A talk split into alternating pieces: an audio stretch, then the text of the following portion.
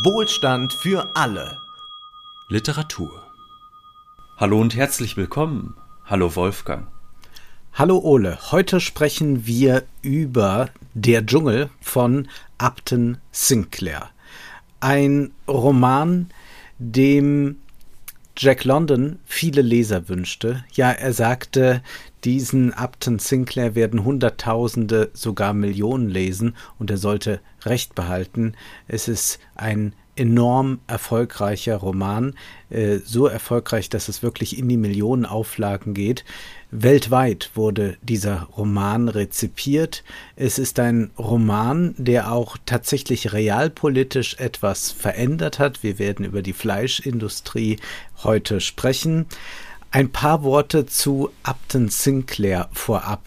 Upton Sinclair stammt aus armen Verhältnissen, ist 1878 geboren, 90 Jahre später, 1968, stirbt er dann in New Jersey. Upton Sinclair hat sich Zeit seines Lebens eigentlich als äh, ja investigativer Reporter verstanden und seine Literatur hat auch ganz klar Anleihen immer am Aufdeckungsjournalismus. Es ist nah an der Reportage. Äh, wir haben es hier also mit etwas ganz anderem zu tun als äh, mit, äh, sagen wir, Thomas Mann. Upton Sinclair aus armen Verhältnissen stammt, hat aber sehr früh auch Kontakt gehabt zur äh, literarischen Welt, äh, beziehungsweise hat sehr früh ein Talent entdeckt. Eine Zeit lang hielt er sich damit über Wasser, dass er Witze geschrieben hat.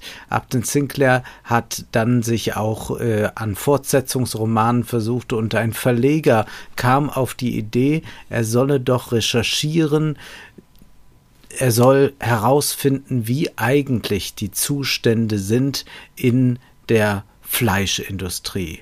Und so kommt es dann, dass ähm, Upton Sinclair tatsächlich sieben Wochen lang in der Fleischindustrie in Chicago recherchiert und dann diesen Roman verfasst, der ein Welterfolg sein sollte.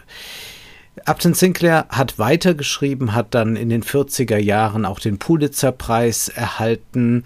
Er war dann eine feste Größe in der amerikanischen populären Literatur, äh, so die ganz großen Weihen der Literaturkritik, die hat er eigentlich nicht erhalten, denn und das ist sicherlich etwas, was wir heute thematisieren müssen. Seine Literatur will aufklären, will politisch verändern, aber sie hat nicht unbedingt die Ambition, literarisch in irgendeiner Weise besonders experimentell zu sein, noch geht es darum, äh, la pour la oder irgendetwas zu gestalten, sondern dies soll Literatur sein, die aufklärt über die sozialen Verhältnisse und die möglicherweise auch agitiert damit Menschen sich politisch engagieren, denn das hat er selbst auch getan, erst bei den Sozialisten, dann später bei den Demokraten. Er hat immer wieder hohe Ämter angestrebt, wenn auch weitgehend erfolglos. Nun, Ole, fass uns doch kurz zusammen, worum es in diesem äh, opulenten Roman Der Dschungel geht. Unser Protagonist ist Jurgis Rutkus. Er kommt als Einwanderer Anfang des 20. Jahrhunderts in die USA und sucht dort, wie viele andere auch, nach bescheidenem Wohlstand für sich, für seine verliebte Ona und für deren Familie, beziehungsweise auch für seinen Vater noch. Und arbeitet, Arbeit findet er in den Schlachthöfen von Chicago, also in der von dir bereits erwähnten Fleischindustrie. Dort arbeitet eigentlich die ganze Familie unter widrigsten Bedingungen. Also von der schwangeren Frau bis hin zu den Kindern müssen dort alle schuften, um die Familie irgendwie zu ernähren. Sie werden dann recht schnell übers Ohr gehauen, man dreht ihnen ein in Wahrheit wertloses Haus an, für das sie aber einen großen Teil ihres monatlichen Lohnes ausgeben müssen, mitsamt Zinsen. Das ist eine Last, unter der sie schwer ächzen. Und die Löhne, die die Familie erhält, die reichen eigentlich kaum zum Leben. Schon eine leichte Verletzung kann zum Tod führen oder, was fast ebenso schlimm ist, zur Arbeitsunfähigkeit, denn äh, auch die gefährdet dann das Überleben der ganzen Familie. Und so sehr Jorges und seine Familie es auch versuchen, sie schaffen es kaum, die Kosten des täglichen Lebens abzudecken. Und als Jorges dann erfährt, dass seine Frau von einem übergriffigen Vorarbeiter zum Sex genötigt wird, da wird er dann handgreiflich, er schlägt diesen Vorarbeiter zusammen. Und spätestens damit nimmt dann auch das Elend seinen Lauf. Also Jorges landet im Gefängnis, als er zurückkehrt, stirbt seine Frau bei der Geburt des zweiten Kindes, bald darauf stirbt auch ihr gemeinsamer Sohn. Und ab diesem Punkt, also spätestens ab diesem Punkt, eigentlich schon vorher, aber spätestens ab diesem Punkt ist der Roman so eine Art Martyrium. Also immer wieder versucht Jorges den Aufstieg zu schaffen, irgendwie über die Runden zu kommen. Jedes Mal scheitert er aus unterschiedlichen Gründen aufs Neueste und am Ende des Romans findet dann eine Politisierung statt, die sicherlich auch etwas mit äh, der eigenen Politisierung von Sinclair zu tun hat. Du hast es selbst gesagt, er war bei den Sozialisten und so geht es auch Jorges. Er wendet sich dem Sozialismus zu, um für eine bessere Gesellschaft zu kämpfen.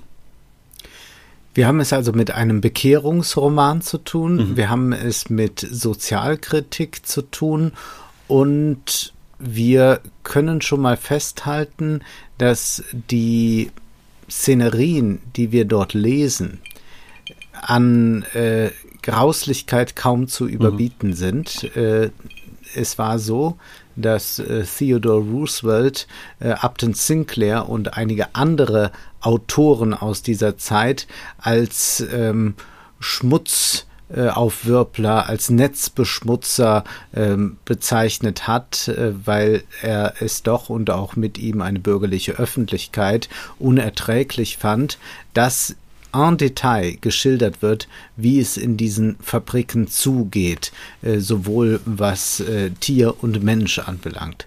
Und dieser Roman beginnt aber zunächst einmal äh, ganz ungewöhnlich für wenn wir eigentlich von der Fleischindustrie sprechen wollen, mit einer Hochzeitsfeier beziehungsweise mit einer Verlobungsfeier, die ganz fulminant inszeniert mhm. ist. Äh, also hier zeigt Upton Sinclair eigentlich all sein Können äh, schon im ersten Kapitel, oder?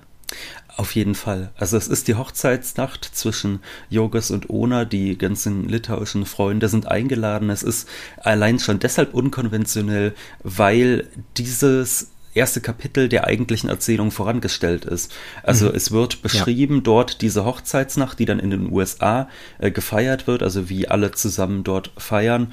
Und das, was davor eigentlich passiert, das erfahren wir erst ab Kapitel 2 äh, aufwärts. Ne? Das heißt, wir haben ja also erstmal eine chronologische Umkehrung. Wir beginnen mit dieser Hochzeitsnacht und sie ist unglaublich geschrieben. Ich war auch äh, völlig entgeistert, als ich das erste Kapitel las, weil ich dachte, gut, das ist ja literarisch.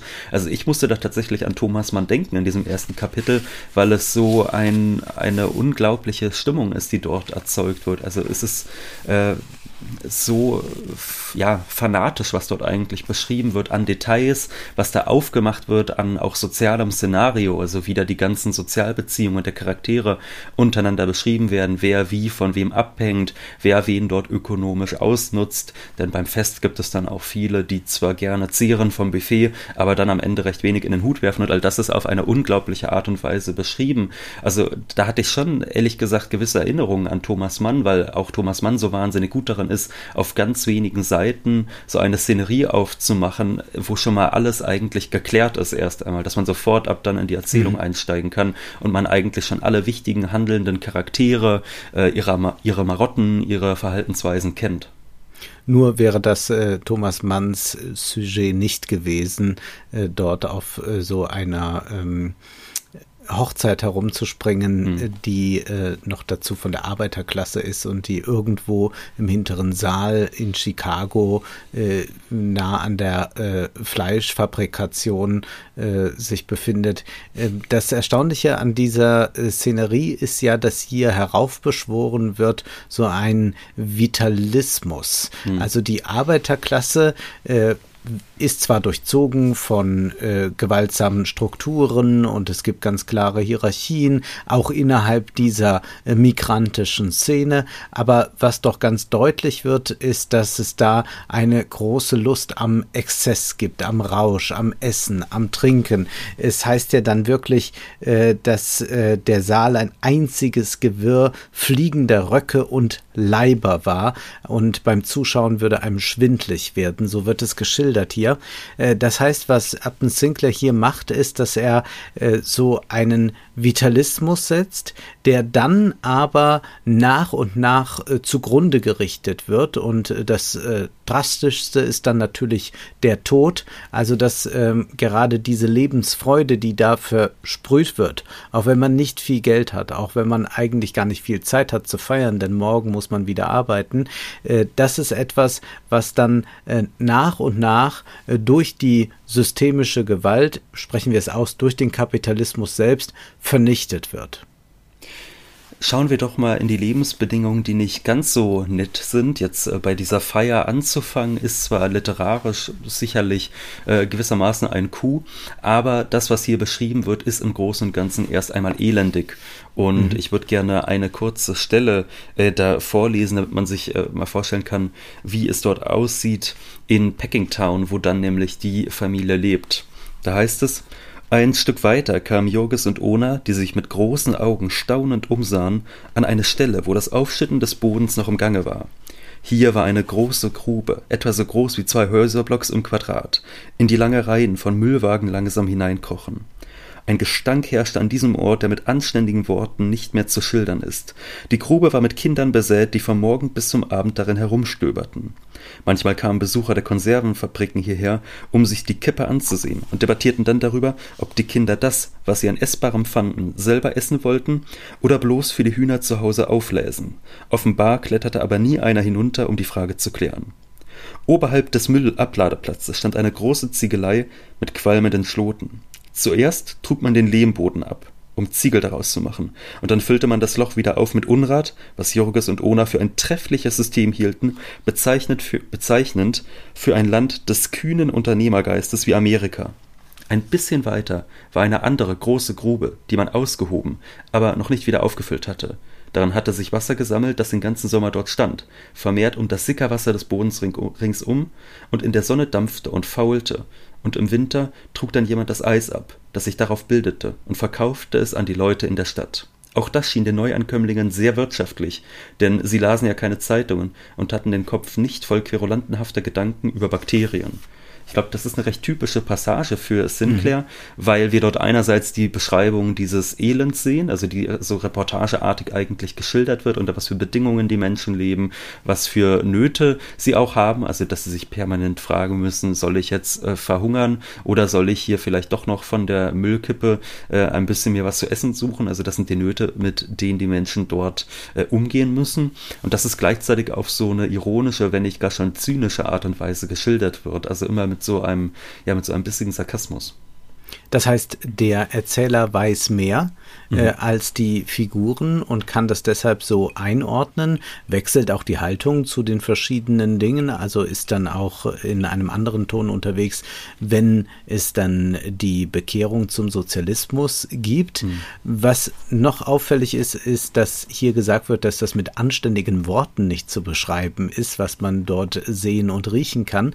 Also das ist auch nochmal eine ganz direkte Ablehnung der bürgerlichen Literatur, die so etwas natürlich einfach ausblendet. Man möchte ja kein Nestbeschmutzer sein, möchte eigentlich mit einem solchen Sujet nichts zu tun haben, hält das gar nicht für äh, literarisierbar und Upton Sinclair steigt aber jetzt äh, buchstäblich in diesen Morast hinein und versucht äh, daraus dann wiederum Literatur zu machen, indem er äh, in aller Detailfreude äh, die verschiedenen äh, Facetten äh, des Gestanks, des Bluts, des Drecks äh, schildert. Und das macht er vor allem auf den ersten 150, 180 Seiten. Also das ist schon sehr, sehr gelungen, wie er dort ähm, wirklich diese Fabrikation von Fleisch uns zeigt. Das ist ja etwas, was äh, wir heute vielleicht aus der einen oder anderen Dokumentation kennen.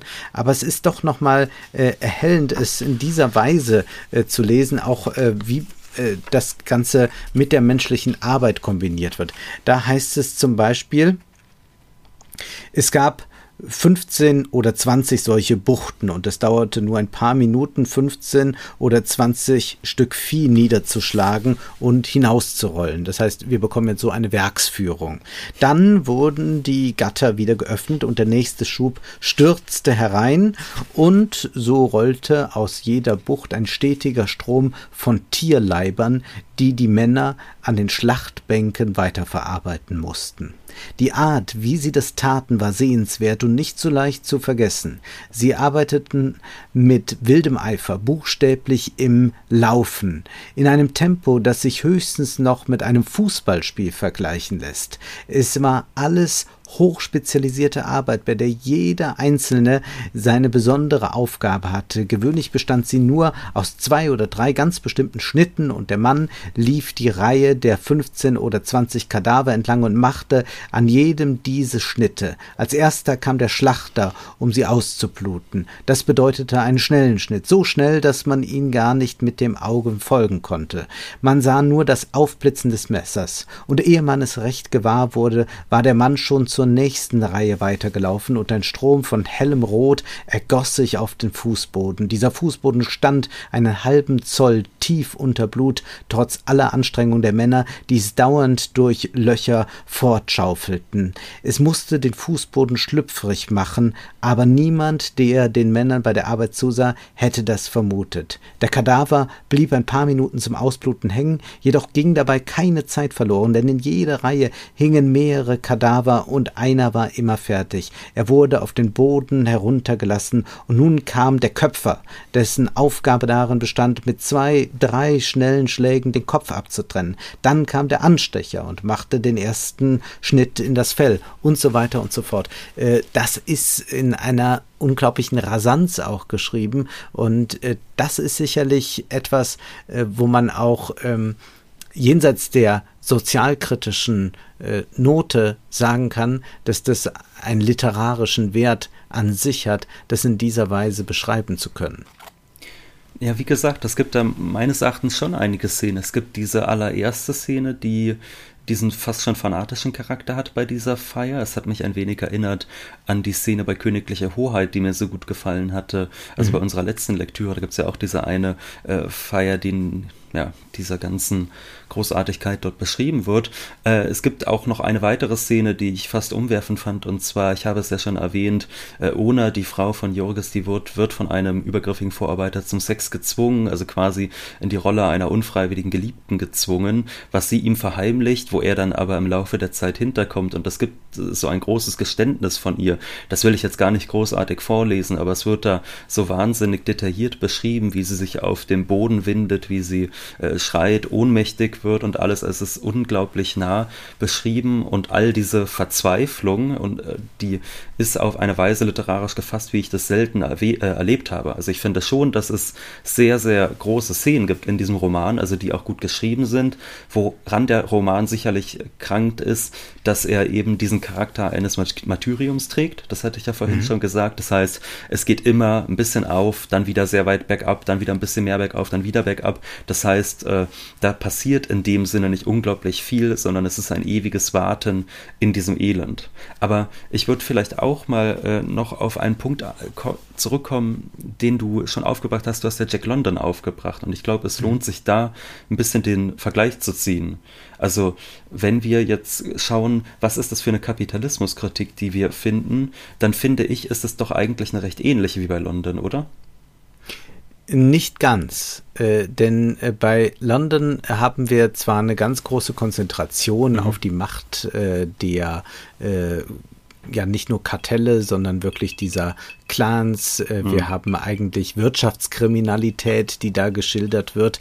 Und sicherlich haben wir auch bei Upton Sinclair äh, gierige Kapitalisten, unehrliche Kapitalisten. Äh, wir haben Ganoven natürlich auch hier zu finden. Wir sehen generell, dass äh, die Zustände aber dafür sorgen, dass Menschen verrohen. Also das ist schon eher äh, ein äh, soziologischer Blick auf die ganzen Umstände, hm. auf die Gewalt, die dort herrscht. Und dann ist schon deutlich äh, bei äh, Sinclair, dass er sich mit Marx eingehender beschäftigt hat. Äh, das war ja für ihn äh, schon eine Schlüssellektüre. Jetzt wissen wir nicht, wie genau diese Lektüre erfolgt ist, aber dennoch kann man einzelne Spuren nachvollziehen von Marx. Also beispielsweise gibt es ja äh, eine Schilderung des Arbeitstags. Ähm, und äh, was da zum Beispiel auffällt, ist, dass immer wieder deutlich gemacht wird, wie wichtig die Arbeitszeit ist. Und zwar heißt es da, eine der Regeln an den Schlachtbänken war, dass einem Arbeiter, wenn er eine Minute zu spät kam, eine Stunde Lohn abgezogen wurde. Und das war einträglich, denn er musste ja den Rest der Stunde arbeiten. Er durfte nicht etwa herumstehen und warten. Kam er andererseits vor der Zeit, erhielt er dafür auch keinen Lohn, obwohl die Bosse oft zehn bis fünfzehn Minuten, bevor die Fabriksirene heulte, mit der Arbeit anfangen ließen. Ebenso handhabten sie es auch bei Arbeitsschluss. Lohn gab es nur für volle Stunden. Für angebrochene Stunden nicht. Ein Arbeiter mochte volle 50 Minuten arbeiten, aber wenn die Arbeit nicht mehr für die ganze Stunde reichte, erhielt er keine Bezahlung.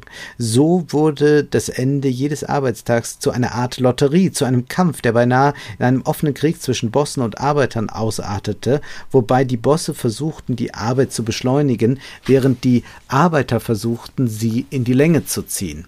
Und an solchen Beschreibungen, finde ich, wird schon sehr deutlich, dass äh, hier eine gewisse marxistische Grundierung mhm. da ist, äh, dass also entscheidend ist, äh, wie lange die Arbeiter arbeiten, äh, welchen Lohn sie dadurch bekommen, welchen Lohn man ihnen vorenthält und dass es einen äh, permanenten Klassenkampf gibt, eigentlich so einen äh, sich durchziehenden Stellungskrieg zwischen Arbeitern und Bossen. Oder auch wenn gezeigt wird, dass äh, sobald äh, die Nachfrage nach Fleisch nachlässt, äh, zum Beispiel äh, in Sommermonaten, dass sie dann sofort entlassen werden und dass es diese Reservearmee gibt, die dann so groß wird in Chicago, dass man es nicht mehr aushalten kann und dass einige dann versuchen, auf dem Land zwischenzeitlich Arbeit zu halten. Aber auch da bekommen sie schon signalisiert, wenn hier die Arbeit ausgeht und das ist dann äh, mit äh, anbrechendem Winter, musst du wieder in die Stadt gehen musst da versuchen, deine Arbeitskraft zu verkaufen, weil du nichts anderes hast als das.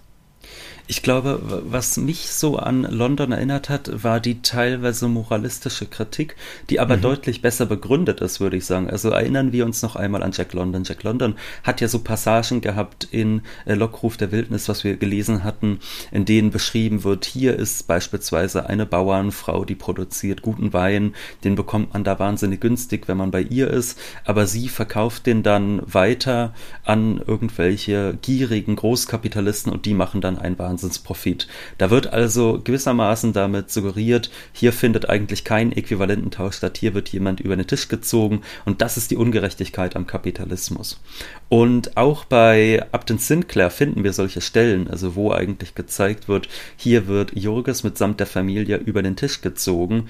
Es ist jedoch so, dass wir in diesem Fall tatsächlich es äh, damit zu tun haben, dass hier kein Äquivalententausch stattfindet. Denn wir haben es mit einer Familie von armen Migranten zu tun, die so arm ist, dass sie auch gar keinen äquivalenten Tausch betreiben kann, weil sie gar nicht in der Lage ist, auf Augenhöhe zu handeln mit irgendwem. Ich habe das ja schon gesagt, ihnen wird ein Haus angedreht, das in Wahrheit ganz und gar wertlos ist. Davon haben sie keine Ahnung. Sie verstehen ja auch kein Englisch. Sie haben in ihrem Leben auch noch keinen äh, Vertrag gesehen und unterschrieben und werden dann so übers Ohr gehauen. Und da haben wir es, würd, würde ich sagen, äh, mit einer mitunter vielleicht etwas moralischen Kritik zu tun, die ja aber trotzdem durchaus berechtigt ist. Also hier werden Menschen betrogen, und zwar darüber hinaus, dass sie einen niedrigen Lohn haben. Also der niedrige mhm. Lohn, der ist ja, wenn man jetzt von Marx herkommend denkt, kein Betrug, sondern das ist halt, so funktioniert Kapitalismus, dass die Löhne versucht, ja. dass ein Kapitalist versucht, die Löhne möglichst niedrig zu halten. Aber hier werden die Menschen über den Tisch gezogen. So auch bei der Frage der Lebensmittel.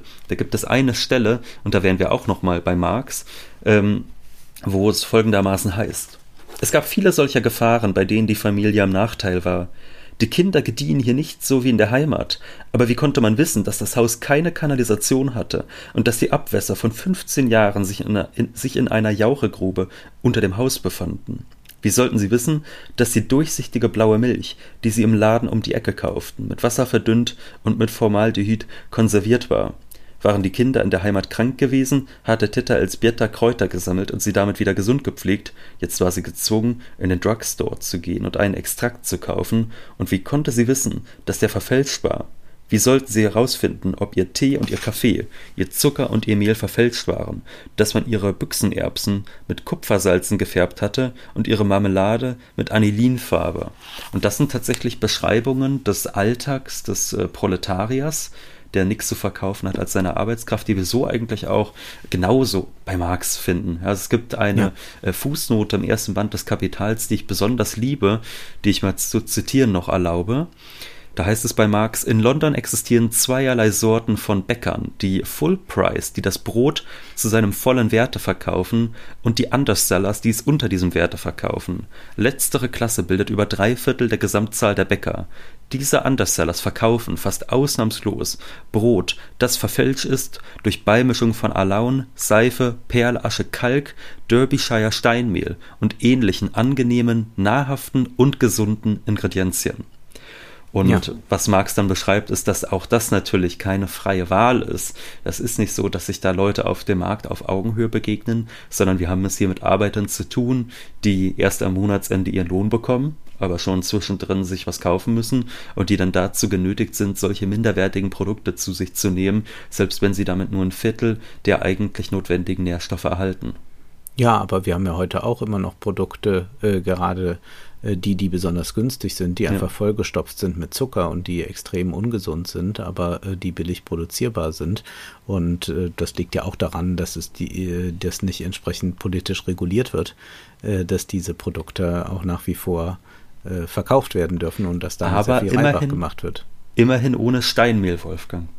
Immerhin das, ja. Aber und ohne Kalk da, da würde ich, also ganz, äh, ich glaube, man kann ganz viele Parallelen äh, hm. ziehen. Also wenn man sich äh, auch heute äh, den Immobilienmarkt ansieht, äh, was äh, da noch für Verträge gemacht werden. Also hm. es, man weiß ja, dass es zum Beispiel nicht so viele Grundstücke gibt und aber es ja Hersteller von Häusern gibt, die dann solche komischen Verträge machen, wie du kannst, ähm, du kaufst das Haus und die suchen dir ein Grundstück und wenn man dann aber im Kleingedruckten nachliest, was das eigentlich bedeutet, äh, dann sieht das sehr schnell so aus, dass du alles nehmen musst, was sie dir anbieten. Also ich glaube, da sind wir äh, sicherlich durch Verbraucherschutz und so weiter äh, doch ein bisschen besser gerüstet, aber was da eigentlich aufgezeigt wird, ähm, lässt immer noch viele Parallelen äh, zur Gegenwart zu, äh, gerade auch wenn man daran denkt, dass es ja sehr viele Trinkwasserskandale in den USA in den vergangenen 20 Jahren gab, mhm. also wo das äh, Trinkwasser wirklich verpestet war und äh, viele Krankheiten verursacht hat. Und äh, es gibt ja noch dieses berühmte Bild, wo, wo Obama dann äh, äh, sich nicht ja. mal traut, richtig am Glas zu nippen. Also insofern äh, sehen wir da auch eine unglaubliche Aktualität drin und das ist ja auch ähm, gewollt von Sinclair, dass man, wenn man es liest, richtig wütend wird. Und das schafft er auch meines Erachtens ausgezeichnet, zumindest auf den ersten 200 Seiten. Danach danach wird es etwas innervierend, aber ich würde noch äh, gerne etwas äh, rausheben. Äh, du hast schon das Haus äh, angesprochen, äh, das sie da angedreht bekommen. Also es ist äh, so, dass man diesen Arbeitern einredet, dass sie Bürger werden sollen, Kleinbürger, und dazu gehört natürlich auch Besitz. Und es sei doch unnötig äh, ein Leben lang Miete zu zahlen. Sie sollen doch äh, Wohneigentum sich anschaffen und dann geht es daran, dieses Haus zu kaufen. Was sie aber nicht verstehen, ist, dass sie äh, nicht einfach in Raten ein Haus abzahlen, sondern dass sie einen hohen Zinssatz auch natürlich entrichten müssen. Und daran zerbricht dann diese Familie fast, beziehungsweise die ganze Familie wird nun dazu angehalten zu arbeiten. Yogis hat ja anfangs, als sie nach Amerika kommen, die Idee, dass es wohl doch so sein wird, dass er als Mann arbeitet und seine Frau das dann nicht nötig haben wird, aber plötzlich muss nicht nur seine Frau arbeiten, sondern auch äh, sein eigentlich noch ein bisschen rüstiger, aber nicht mehr besonders brauchbarer Vater, äh, der dann in so einem Pökelkeller arbeiten muss, wo es immer feucht ist, wo es keine Heizung gibt. Und auch hier äh, wieder ein toller Marx-Bezug, insofern als äh, Malthus äh, auch äh, zitiert wird. Ähm, und zwar heißt es da, doch bekanntlich ist es bei Gelehrten wie bei Ungelehrten schon vorgekommen, dass sie zwar in den Büchern auf Malthus geschworen, sich in Notzeiten aber dennoch an einem Unterstützungsfonds beteiligt haben. So war das auch mit Jurgis, der zwar die Untauglichen dem Untergang aussetzen wollte, aber den ganzen Tag bedrückt war, weil er an seinen armen alten Vater denken musste, der inzwischen irgendwo auf den Schlachthöfen umherirrte und um eine Chance bettelte, sein Brot zu verdienen. Der alte Antanas war seit seiner Kindheit Arbeiter. Mit zwölf Jahren war er von zu Hause weggelaufen, weil sein Vater ihn dafür geschlagen hatte, dass er versucht hatte, lesen zu lernen. Er war ein Mann, auf den man sich verlassen konnte, einer, den man ruhig einen Monat allein arbeiten lassen durfte, wenn man ihn nur richtig klar gemacht hatte, was er mit dieser Zeit tun sollte. Und nun war er hier gelandet, ein alter, verbrauchter Mann, und die Welt hatte nicht mehr Platz für ihn nicht mehr Platz als für einen räudigen Hund.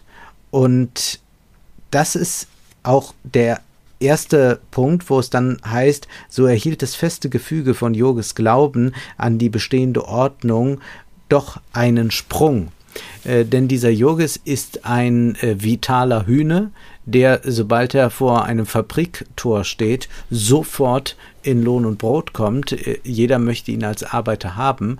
Und er sieht diese von Natur aus gegebene Ausstattung äh, zum einen zwar als Glück an, aber leitet davon tatsächlich ab, äh, dass er es dann auch tatsächlich verdient hat, äh, während die anderen, die nicht so kräftig sind oder die alt sind, es nicht mehr verdient haben, angestellt zu sein. Und er ist im festen Glaube, dass es ihm niemals so ergehen wird, dass er abgelehnt wird, dass man ihn nicht beschäftigen will. Aber wir haben es mit einem Martyrium zu tun, du hast es gesagt, der Roman wird uns eines Besseren belehren und wird ihn eines Besseren belehren. Ja, und das sind dann immer diese moralischen Zwiespalte, in die er gerät, die dann sicherlich auch zu einer gewissen Aufklärung bei ihm führen. Also du hast es eben ja vorgetragen. Auf der einen Seite ist es so, dass er der Meinung ist, wer nur kräftig genug ist, soll es auch schaffen. Also da hat er so einen ganz liberalen Glauben, dass jeder, der äh, fleißig ist, der wirklich arbeiten will, dass der auch Arbeit findet, dass er die Möglichkeit hat, seiner Familie zu ernähren und dass Yogas deshalb auch eigentlich so weit geht, dass er sagt, nee, der Rest kann mir gestohlen bleiben, selbst schuld.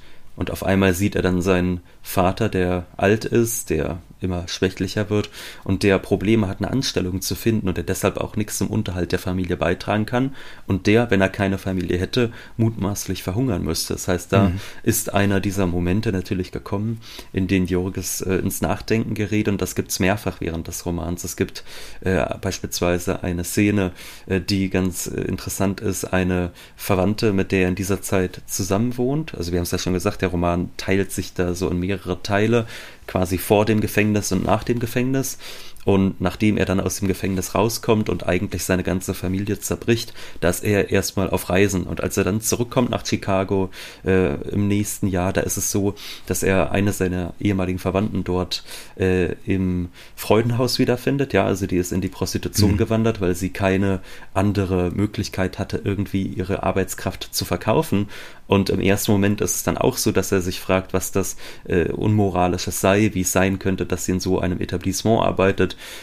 Und man denkt sich dann als Leser, gut, man hat ja vor ein paar Seiten erfahren, dass er auch selbst durchaus zu Prostituierten geht. Und diesen äh, Moment des Nachdenkens, den hat er dann auch relativ schnell, dass er merkt, gut, das macht hier niemand aus Freude. Das ist etwas, was immer nur der Not entspringt. Und es gibt da schon so einen moralischen Fortschritt bei Jurgis auf diesen 400 Seiten, der dann letztlich darin gipfelt, dass er sich eben diesem politischen Engagement widmet. Also er ist vom äh, Arbeiter, der an sich selbst glaubt, bis hin zum Arbeitslosen, äh, macht er eigentlich alles durch. Er wird Landstreicher, er wird Betrüger und Krimineller und ganz am Ende wird er wieder ein ja, praktischer Arbeiter, der eine Anstellung findet, der jedoch nicht mehr wie früher glaubt, er könnte alles alleine schaffen, sondern der dann für den Sozialismus kämpfen möchte. Mhm. Er wird zwischendurch ein Tramp, wie es ja. heißt, und das denkt, äh, das lässt einen natürlich an äh, Charlie Chaplin denken, der die Figur des Tramps so populär gemacht hat, aber zeigt auch wieder, äh, aus welcher sozialen Situation, aus welchem Kontext heraus eine solche Figur populär wird, nämlich äh, aus äh, dem Grund, dass es äh, diese Reservearmee von Arbeitslosen gibt und äh, viele dann äh, irgendwo als Landstreicher äh, umherirren, in der Hoffnung vielleicht doch noch das eine oder andere zu finden. Spreche ich für uns beide, wenn ich sage, dass äh, der Roman sehr gut wäre, wenn er etwa bei Seite 180 abrupt enden würde. Und es ist doch so, dass diese anderen 200 Seiten äußerst zäh sind. Wir haben das Prinzip auch dann verstanden, aber müssen noch weiterhin durch. Und ich frage mich aber, ob noch mehr da drin steckt, warum es so einen Abfall gibt äh, nach etwa der Hälfte. Also was ist der eigentliche Grund? Und ich wage mal die These, äh, ein Grund ist, dass hier tatsächlich jetzt etwas gemacht werden soll, was äh, eigentlich schon vorwegnimmt, was es dann mitunter auch in der DDR gab, dass man so eine sozialistische Literatur schaffen will, dass man jetzt einen Held der Arbeit kreieren möchte, äh, der für äh, die Gemeinschaft kämpft und so weiter und so fort. Und dass uns das, selbst wenn wir dem zustimmen, nicht affiziert. Also selbst wenn wir das inhaltlich teilen, äh, sind wir literarisch nicht besonders angetan davon. Und ich glaube, das liegt nicht nur daran, dass die Figuren nachher immer äh, naja, sagen wir, comichafter gezeichnet sind, äh, dass äh, die Dialoge äh, ungeheuer didaktisch aufgebaut sind. Äh, ich glaube, es liegt schon auch daran, äh, dass wenn man mit so einer eindeutigen Botschaft aus einem Roman hinausgeht, dass dann das, was die Literatur eben auch schafft, eine Vielstimmigkeit, das Ambivalente, das Subtile hervorzubringen, eigentlich vernichtet wird. Also in gewisser Weise äh, wird der Sozialismus äh, literarisch eingeführt zum Preis der Aufgabe der Literatur.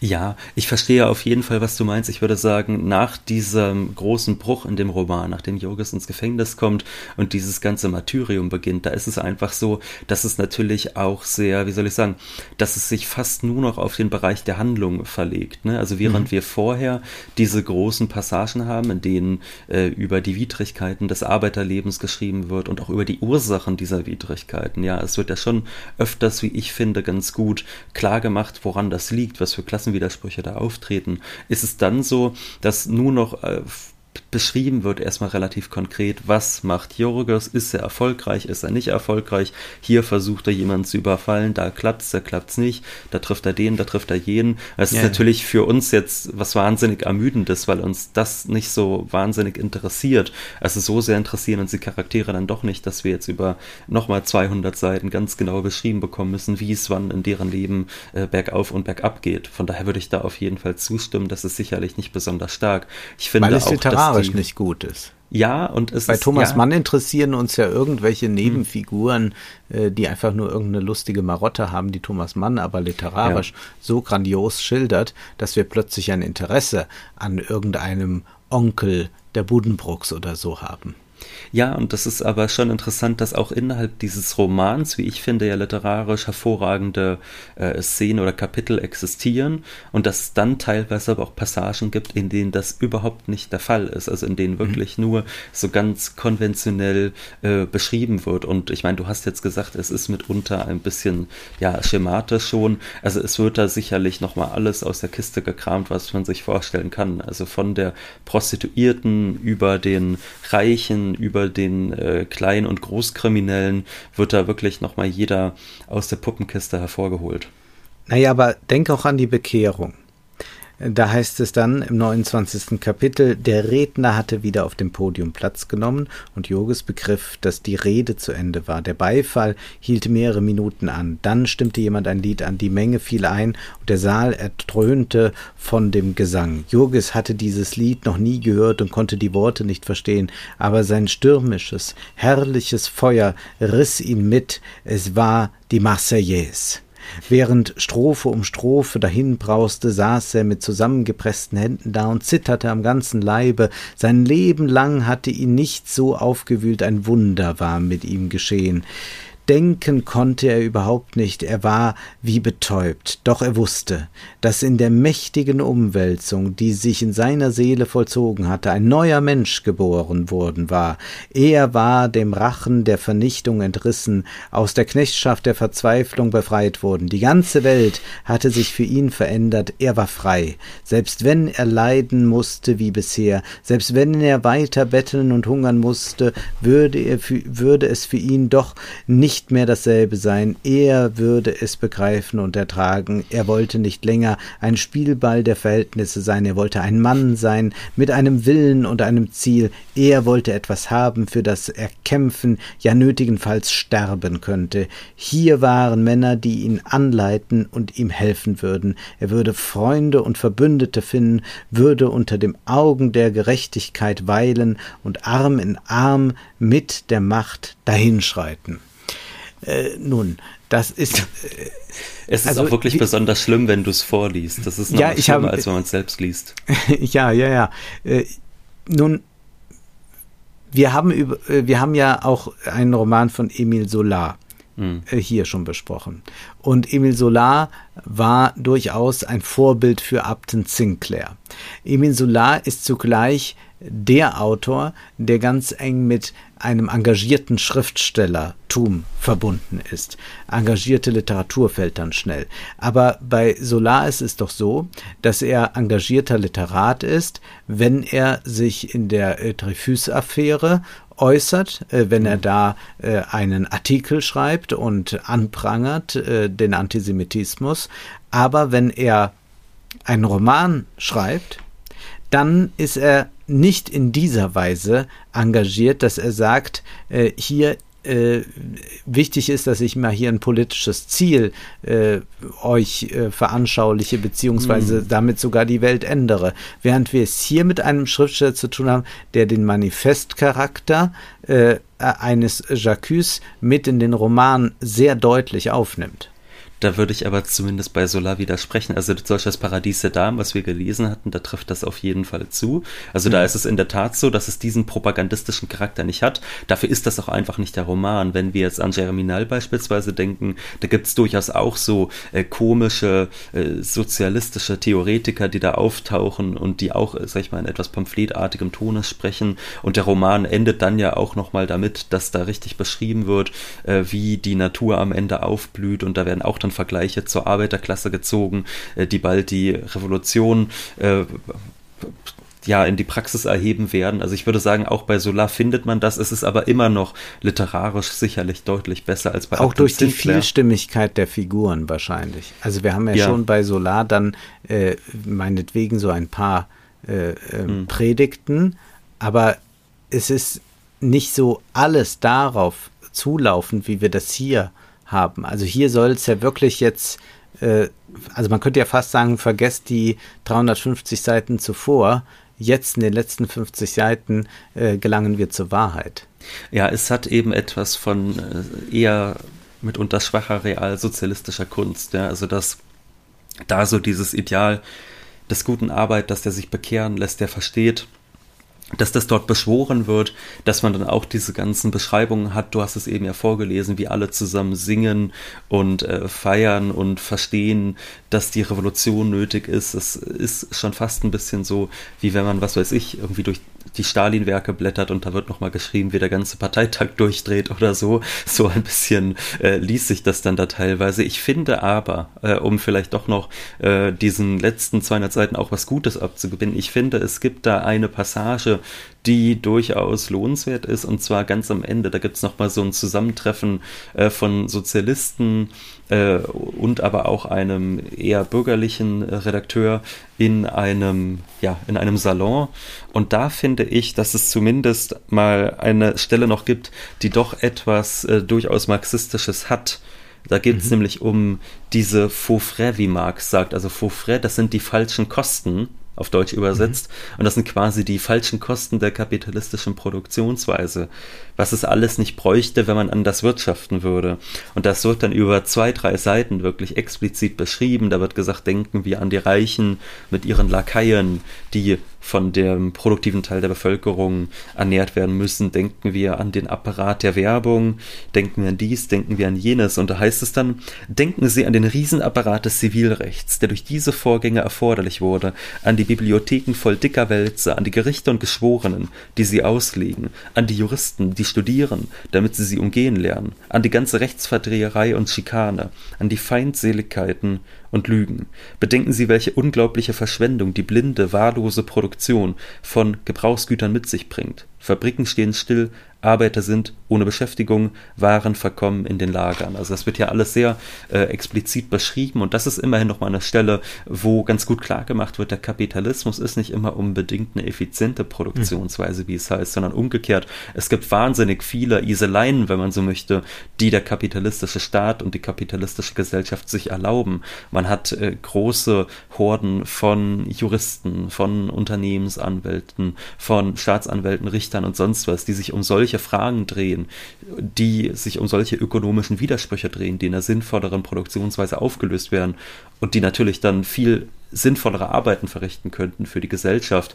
Äh, da geht es um Werbung oder sonst was, alles, was er hier auflistet. Und das ist jetzt zum Beispiel ein ordentlicher Punkt, der da gemacht wird. Oder wie du auch schon gesagt hast, es geht ja immer wieder um diese industrielle Reservearmee. Und ich finde schon, dass er ganz gut vor Augen geführt wird, wenn Sinclair diese Horden von Arbeitern beschreibt, die regelrecht darum betteln, dass ihnen irgendjemand Anstellung gibt, die also darum betteln gehen, ausgebeutet werden zu dürfen. Da wird so wunderbar gezeigt, wie viel Arbeit oder mögliche Arbeit auch ungenutzt bleibt in dieser Gesellschaft, die eigentlich Sinnvolles verrichten könnte, die Brücken bauen könnte, Weizen anbauen könnte, äh, Kinder was lehren könnte, was auch immer. Mhm.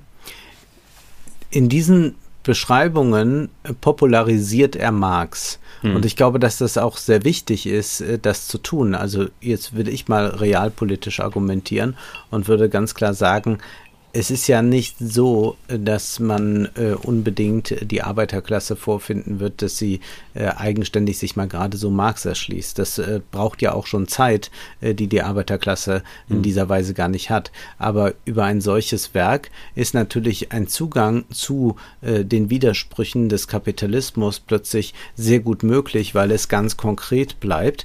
Äh, ich glaube, das Problem bei diesem Roman ist, dass es zu sehr dann in so eine individualistische Bekehrung Bekehrungsgeschichte mhm.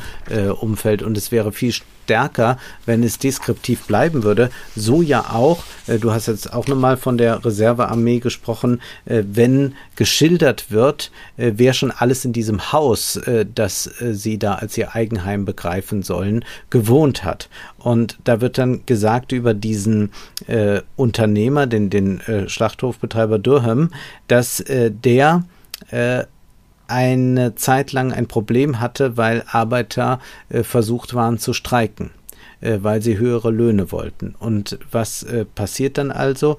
Man versucht, dass es nie mehr Streiks gibt. Es hieß, der alte Durham selber habe die Einwanderung veranlasst. Er habe geschworen, er wolle es den Arbeitern in Packingtown schon zeigen. Gegen ihn sollten sie nie mehr streiken. So habe er seine Agenten in jede Stadt und jedes Dorf in Europa geschickt und die Legende von den guten Arbeitsmöglichkeiten und den hohen Löhnen in den Schlachthöfen verbreiten lassen. Die Menschen waren in Scharen gekommen und der alte Durham hatte die Schraube fester und immer fester angezogen, hatte immer mehr Arbeit aus ihnen herausgepresst und sie vermahlen und dann nach Ersatz geschickt. Die Polen, die zu Zehntausenden gekommen waren, waren von den Litauern beiseite geschoben worden und im Augenblick machten wiederum die Litauer den Slowaken Platz. Das ist schon richtig gut auf den Punkt gebracht und ich äh, und so, also diese Passagen versöhnen mich dann auch äh, mit äh, dem Gesamtwerk. Es ist ja auch ein bisschen so geschrieben wie ein Page-Turner, ja. Es ist nicht äh, ein Buch, in das man sich jetzt äh, un unendlich lang vertiefen muss. Äh, es ist populäre Literatur, ganz eindeutig, die natürlich wie alle populäre Literatur sehr stark handlungsgetrieben ist, aber es sind gerade die beschreibenden Passagen, die analytischen Passagen, die äh, diesem Werk eine Zeitlosigkeit geben, denn es ist ja nicht der Plot. Jetzt hast du schon noch eine deiner liebsten Stellen vorgetragen, von daher möchte ich auch noch einmal folgen, vielleicht mit einigen Sätzen, die mir noch besonders gut gefallen haben, weil ich glaube, dass man da dann eben doch die Stärken sieht. Das sind, finde ich, oftmals die Szenen, die eben im Bereich der Produktion dann spielen. Also bei Marx ist mhm. es ja eben genauso, dass im ersten Bande des Kapitals anfängt, auf dieser ganz abstrakten Ebene, dass er sagt, hier wird getauscht, hier werden zwei Waren getauscht. Später kommt dann das Geld dazu, dann verwandelt sich das Geld in Kapital und auf der Ebene dieser oberflächlichen Erscheinung, da sieht immer alles so glatt und sauber aus und dann sagt Marx ja, und jetzt folgen wir denen mal in das Reich der Produktion. Und das ist eigentlich das, was Sinclair von Anfang an so großartig macht, dass er all das, was eben Kapital kapitalistische Arbeit bedeutet, da so ganz materiell klar macht. Da heißt es, am schlimmsten aber waren die Düngemittelarbeiter und die Leute aus den Kochereien dran. Die konnte man keinem Besucher zeigen, denn der Duft eines Düngemittelarbeiters hätte jeden normalen Besucher bereits auf 100 Meter Entfernung in die Flucht gejagt, da musst du, glaube ich, übrigens, musstest du wahrscheinlich auch an Gisela Elsner ja, denken, bei richtig. diesen Beschreibungen an die Ungeziefer-Vertilgungsmittelfabrik. Ja. Und was die anderen betraf, die in Brühräumen voller Phrasen arbeiteten, wo sich manchmal offene Brühkessel auf gleicher Höhe mit dem Fußboden befanden, deren spezifisches Leiden war es, dass sie in die Kessel fielen, und wenn man sie herausfischte, war meist nicht mehr viel von ihnen übrig, was man hätte vorzeigen können. Manchmal blieb so ein Unfall auch tagelang unbemerkt, so dass sie, abgesehen von den Knochen, als Durhams reines Schweineschmalz in alle Welt hinausging. Auch da muss man natürlich an Marx denken, wenn Marx fragt, ja. was könnte die kapitalistische Produktionsweise besser charakterisieren, als die Notwendigkeit, ihr durch Zwangsgesetz von Staatswegen die einfachsten Reinlichkeits- und Gesundheitsvorrichtungen aufzuherrschen. Denn genau das haben wir hier ja gesehen, ist nötig. Es war tatsächlich ein Roman wie Upton Sinclairs Der Dschungel nötig, damit beispielsweise in den USA schärfere Regularien bei der Fleischproduktion getroffen werden. Äh, und bei der Lektüre des Romans denkt man sich natürlich, gut, das müsste ja völlig klar sein, dass das schon 50 Jahre vorher hätte passieren müssen. Aber nein, in dieser Produktionsweise ist das überhaupt nicht klar. Soll man diesen Roman nun lesen? Lass mich diese Frage zuerst beantworten. Ich würde sagen ja.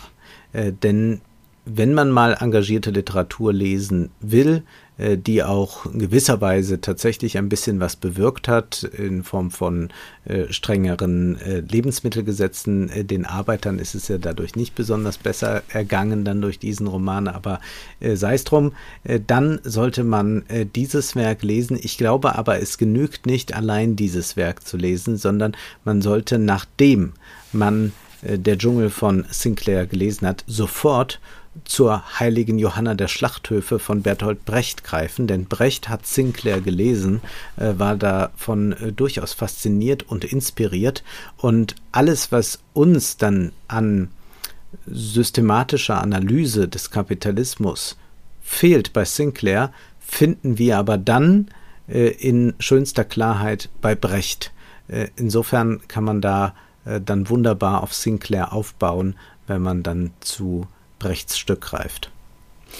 Ich würde auch definitiv tatsächlich hier zur Lektüre empfehlen, auch wenn dieser zweite Teil des Romans äh, doch einige Schwächen aufweist. Ich finde erstens, dass er es tatsächlich schafft, du hast es ja selbst gesagt, einen doch emotional mitzunehmen bei dieser Erzählung. Es gibt ja äh, Szenen, in denen Jorges ausrastet, in denen er jemanden umzubringen versucht und man ist als Leser eigentlich auch schon an dem Punkt, nach dem, was mhm. er da alles an Schrecklichkeiten erfahren hat, dass man denkt, ja, klar, das ist jetzt eigentlich äh, fast schon psychologisch zwingend, dass er das jetzt tut, dass er so weit geht. Und ich meine, so weit seinen Leser zu bringen, dass er mit dieser moralischen äh, Verkommenheit eigentlich, die ja in dem Mordversuch steckt, dass er damit heimlich sympathisiert. Das ist ja etwas, was, wie ich finde, nur wenige Autoren schaffen. Also mir fiele jetzt tatsächlich noch als Krimi-Autorin Patricia Highsmith ein. Die schafft das auch immer auf so eine perfide Weise, aber natürlich auf eine deutlich lustigere Weise. Aber hier ist das auf eine doch emotional ergreifende Weise. Ich finde, es hat literarisch einige doch durchaus sehr lesenswerte Szenen und Kapitel und auch abgesehen von dieser Bissigkeit gibt es schon auch eine gewisse Poesie da drinne, die immer wieder durchscheint. Zum Beispiel, wenn es da heißt, es gebe eine Art von Gefängnis, wo der Mensch hinter Gittern und alles, was er begehrt, draußen ist. Und es gibt eine zweite Art, wo die begehrten Dinge hinter Gittern sind und der Mensch draußen. Mhm. Das ist ein sehr gutes Bild. Wir müssen noch ganz kurz ankündigen, was wir beim nächsten Mal lesen wollen. Ja, Wolfgang, du hast die nächste Wahl getroffen. Du entführst uns nämlich in die DDR. Wir lesen Brigitte Reimanns Franziska linke Hand. Ein sozialistischer Roman. Wir dürfen gespannt sein. Und zum Schluss weisen wir wie immer darauf hin, dass wir uns sehr über finanzielle Unterstützung freuen ob über Banküberweisung oder Dauerauftrag oder wir sind zu finden auch bei Steady, Patreon und PayPal. Alle Infos dazu findet ihr in der Beschreibung. Nun ist aber erst einmal Schluss für heute, denn Zeit ist Geld. Prosit.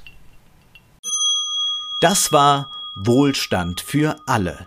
Ihr könnt uns finanziell unterstützen über paypal.me-ole und Wolfgang oder über die in der Beschreibung angegebene Bankverbindung. Herzlichen Dank.